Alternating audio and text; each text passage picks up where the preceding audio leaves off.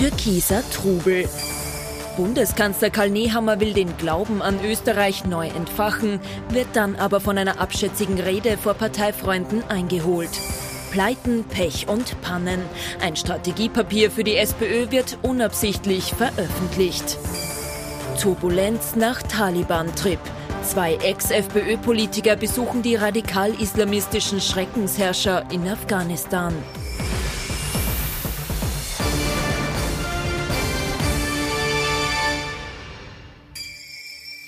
Ich wünsche Ihnen einen angenehmen Abend. Recht herzlich willkommen zu unserem politischen Wochenrückblick mit unserem Politikexperten Thomas Hofer. Recht herzlich willkommen. Schönen, Schönen guten Abend. Guten Abend, Herr Und unserem Meinungsforscher Peter Hayek. Recht herzlich willkommen. Schönen, Schönen guten, guten Abend. Abend. Eigentlich hätte es ja die ganz, ganz große Woche des Bundeskanzlers Karl Nehammer werden sollen. Glaubt an dieses Österreich. Das war die groß angekündigte und am Montag eingestartete Kampagne. Es wurde dann viel über das Karl Nehammer Video gesprochen, aber nicht im Sinne von Karl Nehammer. Es gibt zwei Videos und die schauen wir uns jetzt in Ruhe an. Die Türkisen starten voller Zuversicht in die neue Woche. ÖVP-Chef Karl Nehammer präsentiert die türkise Herbstkampagne mit Glaub an Österreich, angelehnt an ein Zitat von Leopold Fiegel, dem ersten ÖVP-Kanzler der Zweiten Republik, will Nehammer Optimismus verbreiten. Das, was er aber damit ausgedrückt hat, das ist etwas, was mutmachend sein muss und kann. Die Kritik folgt prompt. Fiegel habe in echten Krisenzeiten also nach dem Zweiten Weltkrieg Aufbruchsstimmung im Land erzeugt. Die ÖVP hingegen würde das Zitat wegen schlechter Umfragewerte missbrauchen. Spätestens aber in der zweiten Wochenhälfte dürfte Karl Nehammer das Grinsen vergangen sein. Es wird das Video eines Salzburg-Besuchs des Kanzlers Ende Juli gelegt. Darin poltert Nehammer vor Parteifunktionären zum einen gegen Frauen in Teilzeitarbeit. Wenn ich zu wenig Geld habe, gehen wir arbeiten.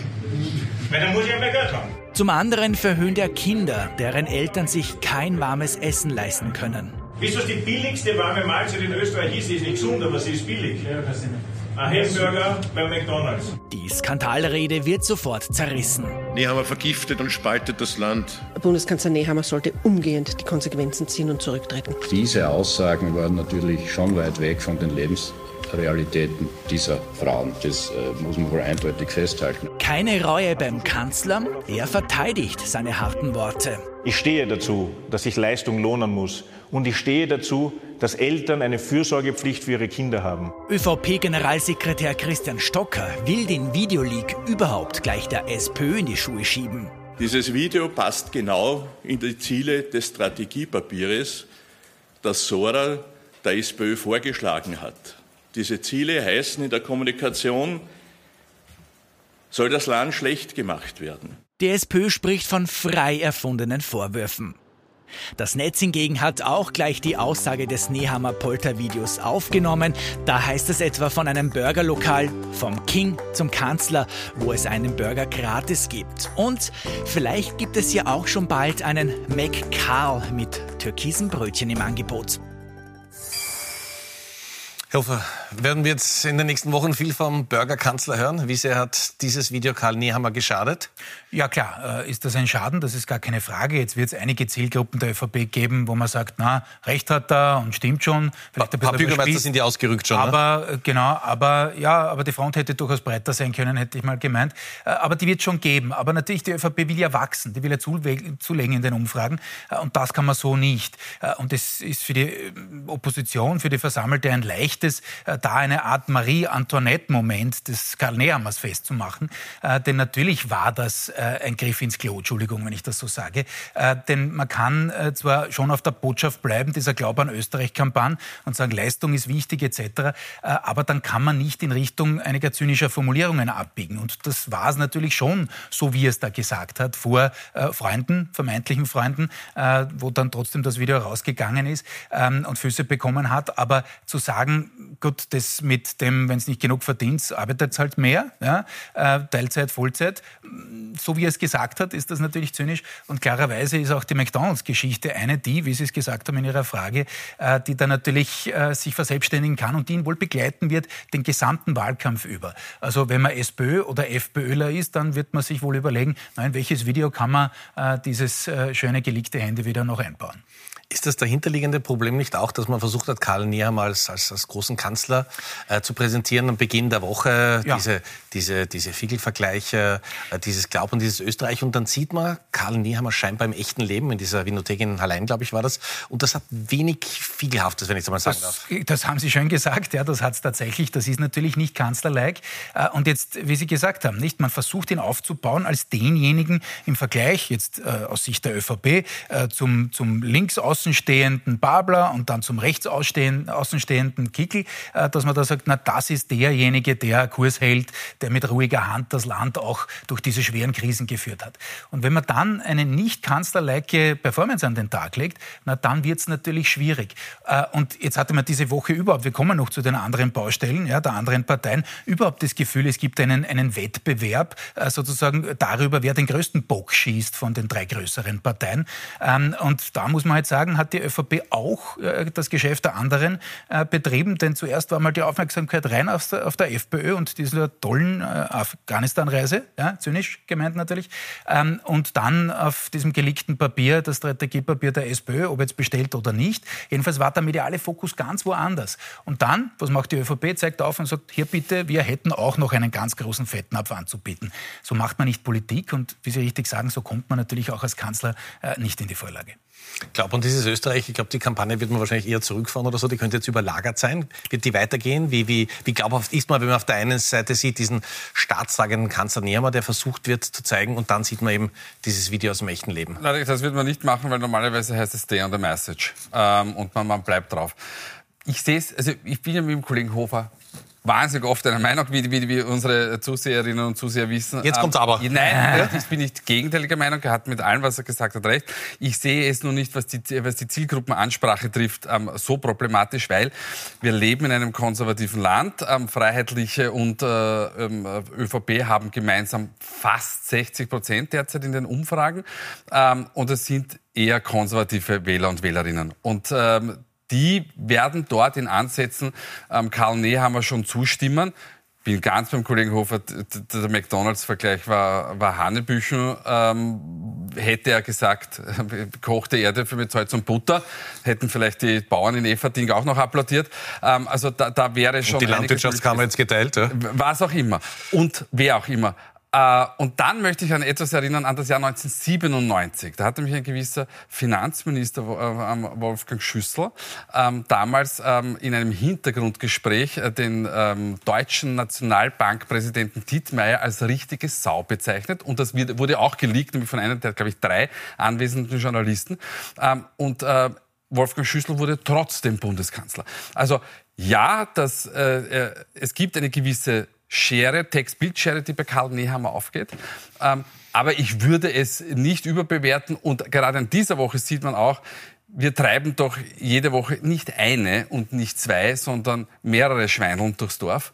Ähm, und wahrscheinlich können wir uns in einem halben Jahr vielleicht gar nicht mehr daran erinnern. Ich möchte jetzt nicht ähm, so wirken, dass, dass ich der Karl Nehammer unterstütze, äh, überhaupt nicht. Aber ich glaube, es ist ein, ein bisschen ein österreichischer Sturm im Wasserglas. Aber glauben Sie nicht, dass dieser Bürgerkanzler trotzdem irgendwie hängen bleiben wird? Ja, ich habe es ja gesagt, der wird schon hängen bleiben. Also jedenfalls werden es die anderen beiden, beiden, Parteien, also die beiden größeren, natürlich befördern, gar keine Frage. Ich sehe den Widerspruch eigentlich gar nicht. Ich glaube auch, dass das, habe ich am Anfang gesagt, für bestehende ÖVP-Zielgruppen kein Problem ist. Das Problem aus Sicht der ÖVP ist eher das, ja, die 60 Prozent äh, FPÖ, ÖVP, nur da ist halt derzeit die Mehrheit eher bei den Freiheitlichen und nicht bei der ÖVP. Und das, was ich sage, ist natürlich, dass wenn er, und der hat natürlich einen gewissen Hang zum Fettnapf. Äh, Stichwort die Flex, noch als Innenminister, damals bei Covid, äh, kann man sagen, äh, interessantes Bild, aber sei es drum, dann Alkohol und Psychopharmaka. Also wenn man jetzt ihn sozusagen, und das ist die Strategie der ÖVP, logischerweise, dass man sagt, so, vergleicht bitte die Persönlichkeiten und dann ist ja im, in, in, in der Abwägung sozusagen Nehammer noch der am ehesten als Kanzler durchgehende aus Sicht der ÖVP, das kann man ja machen. Nur dann sind solche Auftritte wirklich nicht dienlich. Und da muss man aufpassen, ähm, abgesehen davon, dass es natürlich so ist, das ist auch anderen schon passiert, vollkommen richtig. Wolfgang Schüttel war damals im Übrigen nicht, dass er äh, uns dann schimpft, äh, äh Wirtschaftsminister, glaube ich, damals 97, aber der hat ja immerhin sozusagen jemanden außen beschimpft, auch nicht super, muss man schon dazu sagen. Äh, aber hier geht es ja Richtung Wählerinnen und Wähler. Und deswegen sage ich, natürlich kann, und das macht er ja auch schon, der Herbert Kickel, er geht rein und sagt, na, da bitte, jetzt beschimpft er die eigene Bevölkerung und die SPÖ auch. Äh, das ist zwar ein bisschen gekünstelt, bin ich vollkommen beim, beim Kollegen, aber in dieser aufgeheizten, empörten äh, innenpolitischen Landschaft, auch da sind wir völlig d'accord, äh, da geht das natürlich äh, wie, wie das heiße Messer durch die Butter. Die FPÖ und die SPÖ haben eh ganz eigene Probleme die Woche, das schauen wir uns auch an. Schauen wir uns mal an, wie es mit den Neos ausschaut. Können die möglicherweise von diesem Fettnäpfchen von Karl Nehammer profitieren? Die Neos-Chefin Beate Meindl-Reisinger war im Puls 24 Bürgerforum eingeladen und hat natürlich wieder mal zum Thema Teuerung Stellung bezogen. Die Teuerung ist vor allem für die Schwächsten in der Gesellschaft ein Riesenproblem. Weil du musst essen, du musst heizen, du musst möglicherweise tanken, du hast Kinder. Ähm, das heißt, alles, was das tägliche Leben, das, das, das spüren die sofort. Das heißt, da musst du direkt helfen. Aber nicht mit der Gießkanne durchs Land gehen und jeden, auch wenn er es nicht braucht, einen, einen Gutschein in die Hand drücken.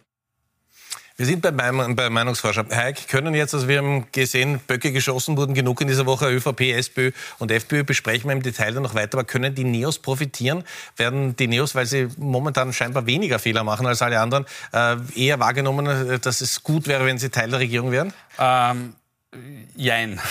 Das war eh auch schon eine komplizierte Frage ja, von mir. Das tut mir wahnsinnig ja. leid. Aber ähm, ja, also wir haben diese Frage ja. der Woche gestellt und zwar sollen NEOS ähm, Mitglied der nächsten Bundesregierung sein. Und wir haben hier eine mehr oder weniger 50-50-Haltung. Also wir haben ca. 40 Prozent, die sagen ja, bitte und es gibt 50 Prozent, die sagen nein, danke. Man sieht, 12 Prozent sagen ja, auf jeden Fall. Das ist jetzt nicht die, der, der, große Boost. Ähm, aber auf der anderen Seite sind NEOS natürlich eine, eine, eine Kleinpartei. Ähm, das ist aber gar nicht das Problem der NEOS, die Unterstützung von, von, von Wählerseite, sondern das Problem von von NEOS ist, wenn Sie in die Regierung wollen, die Arrhythmie, leider Gottes, denn eine Ampelkoalition ähm, ist derzeit in weiter Ferne. Man hat mit, mit SP und Grünen gerade mal zu circa 40 Prozent. Naja, und dann gibt es noch die Variante, dass man mit der ÖVP und der SP als Anhängsel in eine ehemals große Koalition geht, ist auch mäßig attraktiv. Also Wählerzuspruch hin oder her, aber die Optionen von NEOS in einer Bundesregierung sind mittlerweile sehr eingeschränkt. Wir kommen zur SPÖ und ich glaube, für die SPÖ gilt wohl dieses Sprichwort, wenn man kein Glück hat, kommt das Pech dazu. Die Pleiten, Pech und Pannenserie der SPÖ geht auch in dieser Woche weiter. 2023 dürfte das Pannenjahr der SPÖ sein. Zuerst tritt gegen Ex-SPÖ-Chefin Pamela Rendi-Wagner und Burgenlands Landeshauptmann Hans-Peter Doskozil eine Giraffe im Kampf um den roten Chefsessel an. Dann geht bei der Abstimmung am Sonderparteitag eine Stimme verloren. Und zu guter Letzt werden aufgrund eines Eingabefehlers in Excel auch noch die Ergebnisse vertauscht.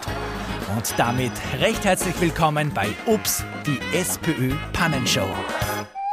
Am Mittwoch dann die nächste peinliche Panne für die SPÖ. Das Umfrageinstitut Sora verschickt an 800 Millkontakte ein Strategiepapier, wie die SPÖ die nächste Nationalratswahl gewinnen könnte.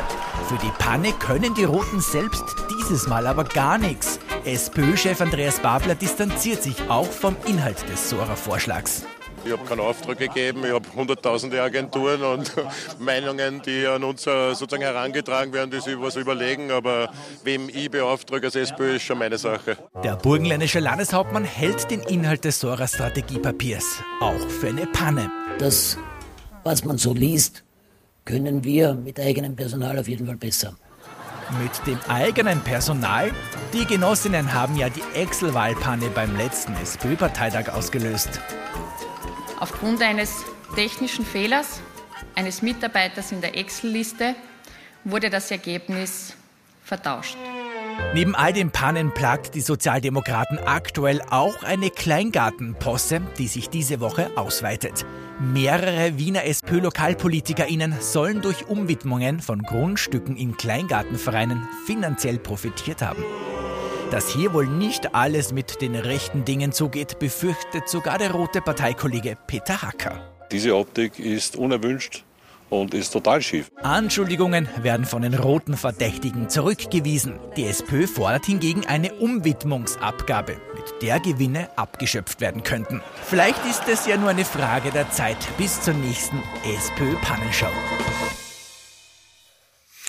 Man muss vorausschicken, die SPÖ hat es momentan wirklich nicht leicht, aber es ist auch schon ein historisches Pech, dass nach so einem Nehammer-Video eigentlich die zweite große staatstragende Partei in keiner Weise profitieren kann. Ja, so die ist Verteidigungshaltung muss. So ist es. Und das ist ja jetzt im Beitrag auch klar geworden, dass äh, Babler es nicht schafft, da wirklich Tritt zu fassen. Eigentlich hätte man sich erwarten können, nämlich angesichts der Tatsache, dass die sozialdemokratischen Themen samt und sonders auf der Straße liegen und man die eigentlich nur aufglauben muss und kampanisieren muss äh, und trotzdem kommt die Partei nicht vom Fleck. Äh, das äh, ist schon heftig. Ich halte im Übrigen im, im Vergleich äh, zwischen dem geleakten Papier, ob jetzt beauftragt oder nicht, und, und der Geschichte der Kleingärten das zweite Thema für das deutlich schädlichere.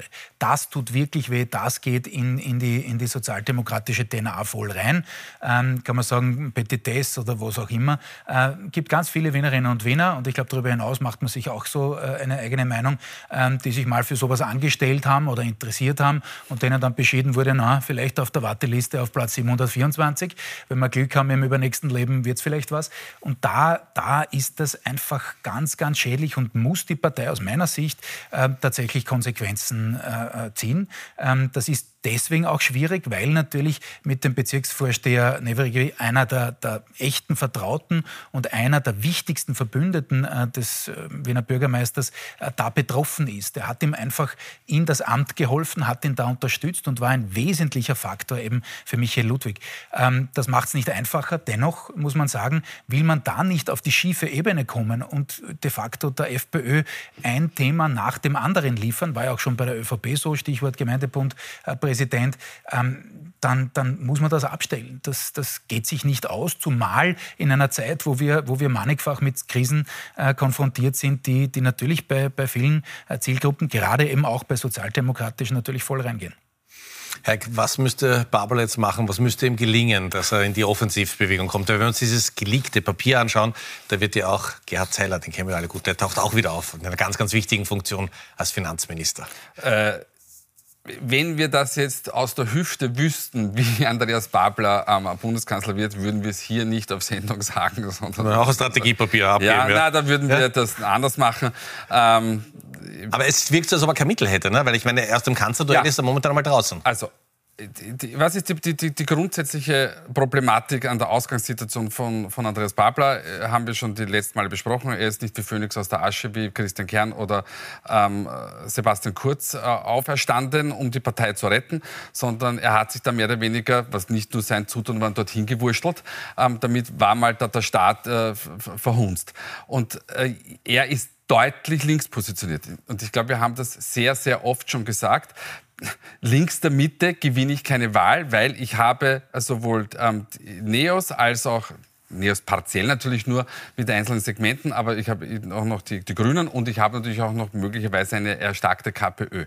Und ich muss aber nach rechts der Mitte hineinstellen. Und das ist die Grundproblematik. Egal was Babler macht, er ist thematisch jetzt sehr, sehr eingeschränkt und er versucht eben mit klassischen Sozialthemen, sozialdemokratischen Themen, wie zum Beispiel die Bekämpfung der Kinderarmut, Armut zu punkten. Nur, wenn dieses Thema nicht das Thema Nummer eins ist, das die Bevölkerung bewegt, Karl Nehammer hat ihm jetzt geholfen, dass es da, da, dazu kommt, dann wird er so oder so ein Problem haben. Das heißt, die Ausgangssituation von Babler ist wahnsinnig schwer. Jetzt gibt es nur eins, ich muss mich in dieser ähm, Position festigen und ich muss diese Linie weiter verfolgen. Und dann kommt das, was der Kollege Hofer gesagt hat, und ich muss endlich ein Parteichef werden. Das heißt, ich rufe in Wien an und sage, liebe Freunde, ihr räumt jetzt da mal auf. Und äh, Kleingartensiedlung. Sorak, da kann er tatsächlich nichts, nichts, nichts dafür. Ähm, also das muss er machen. Die Frage ist, hat er diese Führungskompetenz? Wir werden es sehen und weiter beobachten hier in unserer Sendung. So, also über das Nehammer-Video, über das das er gar nicht wollte, haben wir geredet. Über die SPÖ unter Druck. Man sollte meinen, also die FPÖ kann sich zurücklehnen und äh, braucht einfach nur zuschauen, wenn es da eben nicht die Reisetätigkeit der Politikpensionisten in der FPÖ geben würde. Daham statt Islam. Das plakatiert die FPÖ noch im Wahlkampf 2006. Jetzt sind zwei Ex-FPÖ-Politiker daheim beim Islam. Genauer gesagt auf einem Besuch bei den radikal-islamistischen Taliban in Afghanistan. Es hagelt Kritik, auch von Parteifreund und FPÖ-Chef Herbert Kickel. Ich äh, halte diesen Besuch bei den Taliban ich sage so, wie ich es mir denke und wie ich es empfinde, für eine unglaubliche Dummheit. Kickel prüft einen Parteiausschluss des Ex-EU-Delegationsleiters Andreas Mölzer und des einstigen FPÖ-Nationalratsabgeordneten Johannes Hübner und versucht sich zu distanzieren. Das sind Privatpersonen, das sind Politpensionisten, auch wenn sie dort auftreten. Ja, da gibt es keinen Auftrag der Freiheitlichen Partei oder sonst irgendetwas und da gibt es auch keinen Bezug zur Führungsmannschaft der Freiheitlichen Partei. Doch so leicht ist es nicht. Wie nach der Pressekonferenz bekannt wird, wollte auch der außenpolitische Sprecher der FPÖ, Axel Kassegger, ursprünglich mit auf den Trip nach Afghanistan. Am Donnerstag legt er sein Amt als außenpolitischer Sprecher zurück und kommt so einer Abwahl zuvor. Kickel begrüßt den Schritt, will von der Reise aber vorab nichts gewusst haben. Für die Grünen ist das unrealistisch. Dass äh, Herr Kassecker nicht mitgefahren ist, äh, ist natürlich auf der einen Seite begrüßenswert. Auf der anderen Seite ähm, hat die FPÖ offenkundig davon gewusst. Reisen zu Diktatoren sind bei der FPÖ zumindest nicht neu. Ex-Parteichef Jörg Haider ist Anfang der 2000er Jahre zum irakischen Schreckensherrscher Saddam Hussein und dem libyschen Diktator Muammar al-Gaddafi gereist, begleitet von massiver Kritik. Und die lässt auch diesmal nicht nach. Herr Hofer, der Hamstadt Islam plakatiert man und dann fährt man ausgerechnet nach Kabul. Das ist doch nicht zu verstehen. Nein, ja. ist es auch nicht. Es ist das grenzte Bill. Ja. Äh, Verzeihung das Wort, aber das muss man so sagen. Ja. Äh, weiß nicht, was in der Herren gefahren ist. Angeblich wollten sie einen, wie soll ich das jetzt formulieren, einen Kameraden helfen dort, einem in, in frei zu bekommen, was auch immer. Ähm, äh, das ist natürlich auch ein potenzielles Thema für die FPÖ, auch wenn es sozusagen Altpolitiker der, der FPÖ sind. Äh, den Connex mit dem Herrn Kassecker haben wir gerade gesehen, äh, der zwar dann noch in der letzten Sekunde abgeschwungen hat, aber trotzdem ist das natürlich hochnotpeinlich. Aber in einer anderen Woche als der jetzigen wäre das natürlich das dominante Thema gewesen und man hätte sich gefragt, okay, kann eine solche Partei äh, wirklich ins Kanzleramt oder auch in die Regierung kommen? Wie ist das mit dem Herrn Kickel? Wann hat er da was gewusst? Wie war das mit der SMS des Außenministeriums an einen führenden FPÖler etc.? Aber alles Makulatur, weil Sie hier oben die ersten beiden Themen, die wir heute schon besprochen haben, ÖVP und SPÖ dafür gesorgt haben, äh, dass der Herr Kickel sich weiter angenehm zurücklehnen kann. Kickl hat aber ganz klare Kante gezeigt äh, und äh, war auch ganz, man hat so gemerkt, er war so, so richtig angefressen. Ähm, wird das in die Rubrik Klamauk eingehen oder kann das tatsächlich diese Reise ein Problem für die FPÖ sein? Ähm, ich würde es nicht unter der Rubrik Klamauk ähm, äh, verordnen. Ähm, wenn die Oppositions, also wenn die Opposition, jede Parteien, die in Oppositions- oder Partei stehen, also alle anderen vier Parlamentsparteien, ähm, nicht mit sich selbst beschäftigt werden, dann ist das, was der Kollege Hofer sagt, dann kann man das schon spielen. Und dann kann man sagen, na, das sieht man aber, die, die, die, die Gedankenwelt und so weiter und so fort. Das wird aber nicht passieren. Aber Herbert Kickl hat das gezeigt, was eben Andreas Babler bei anderen Fällen nicht zeigt. Er zeigt Führungsqualität. Er sagt ganz klar, wir prüfen Ausschlussverfahren, wir werden uns das anschauen. Der Herr Kassecker legt den Sprecher zurück und ich ich mache hier Klarschiff. Und dann wird das kein Problem bei seiner Wählerschaft. Ein kurzer Satz noch dazu. Das hat er im Übrigen schon bei Heinz-Christian Strache nach Ibiza sofort gemacht, intern. War Kickel der Erste, der gesagt hat, so, tschüss mit Ö, äh, geht sich nicht mehr aus. Also da ist er sehr klar äh, und, und sehr rigide in seinem Weltbild. Wie immer, wir haben keine Zeit, trotzdem kurze Nachfrage. Heißt das ein internes Match in der FPÖ-Burschenschaft gegen Kickel? Nein, das glaube ich jetzt nicht. Das ist wohl jedem klar und das passt ja auch, wie Sie es gesagt haben, nicht in die Botschaftswelt der FPÖ. Also jedenfalls nicht seit Kickel. Äh, das ist ganz klar, dass also die Taliban, ja, also wirklich islamistisch äh, bis zum Tod hinaus, äh, also was genau bespricht man da? Ja? Äh, auch wenn es jetzt sozusagen dieser Einsatz für, für den Kameraden war, äh, wie kolportiert wird, äh, das geht sich einfach nicht aus und das ist einfach nur, nur, nur dumm ja? Äh, und sonst gar nichts. Schöner Schlusssatz für die Woche. Herzlichen Dank. Bevor wir aber ganz zum Schluss kommen, kommen wir noch zu Top und Flop. Wer ist in dieser Woche besonders positiv aufgefallen und wer hätte es durchaus besser machen können? Wir haben Thomas Hofer und Peter Eick, die beiden Herren getrennt voneinander befragt.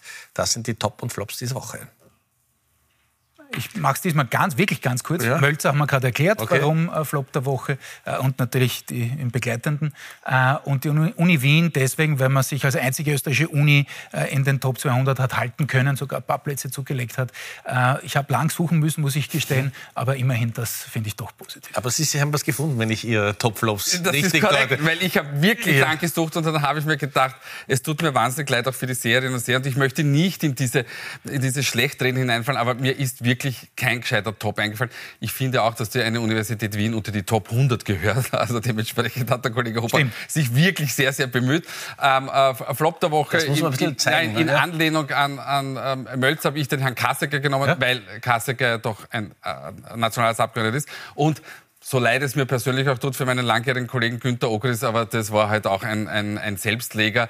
Ähm, äh, das, wir müssen auch diese Dinge, um auch der Befangenheit ähm, ähm, zu sagen, also, damit wir zeigen können, dass wir nicht befangen sind, müssen wir sagen, das war ein Flop, da gibt's nichts herumzurütteln. Sorry for that. Meine Herren, herzlichen Dank. Ich darf mich bei Ihnen fürs Zuschauen bedanken. freue mich, wenn wir uns heute in sieben Tagen wiedersehen. Kommen Sie gut durch die Woche. Und wir freuen uns natürlich auch, wenn Sie in den Podcast unserer Sendung reinhören. Alle Infos gibt es im Internet auf unserer Homepage. Schönen Abend noch. Wiedersehen.